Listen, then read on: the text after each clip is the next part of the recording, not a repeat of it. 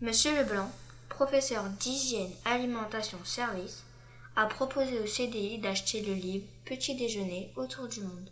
Julia et moi avons feuilleté ce livre, qui contient des recettes de 32 pays. Pour chaque pays, il y a deux recettes différentes, plus une tradition expliquée.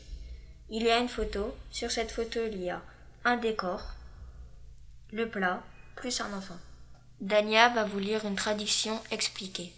La Malaisie est connue pour le durian, un fruit au goût exquis, mais qui a l'odeur repoussante. La puanteur est telle quelle que vous n'avez pas le droit d'en manger lors d'un séjour à l'hôtel ou lors des transports en commun. D'ailleurs, c'est très bien comme ça. Pour la France, il y a une recette mini croissant beurre et un croque-monsieur facile. Je vais vous lire la tradition expliquée de France. Si vous jetez un œil dans la cuisine d'une boulangerie française, vous remarquerez que toutes les baguettes qui sortent du four sont semblables.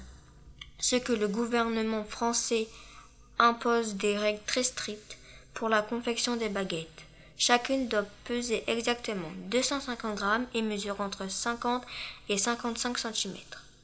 Pour l'Angleterre, au petit déjeuner, il y a la compote de rhubarbe grillée et un repas traditionnel qui est le kenjuri. Sur la photo, on voit un petit garçon costumé avec une cravate, une casquette.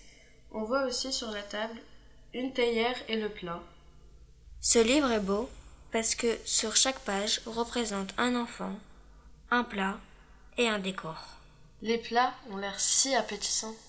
À la fin du livre, il y a des photos des personnes qui ont travaillé sur ce livre et leurs recettes préférées. Par exemple, la photographe, la styliste de mode, la styliste culinaire, la chercheuse et le coiffeur.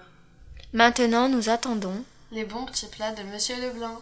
À table J'arrive Mmh.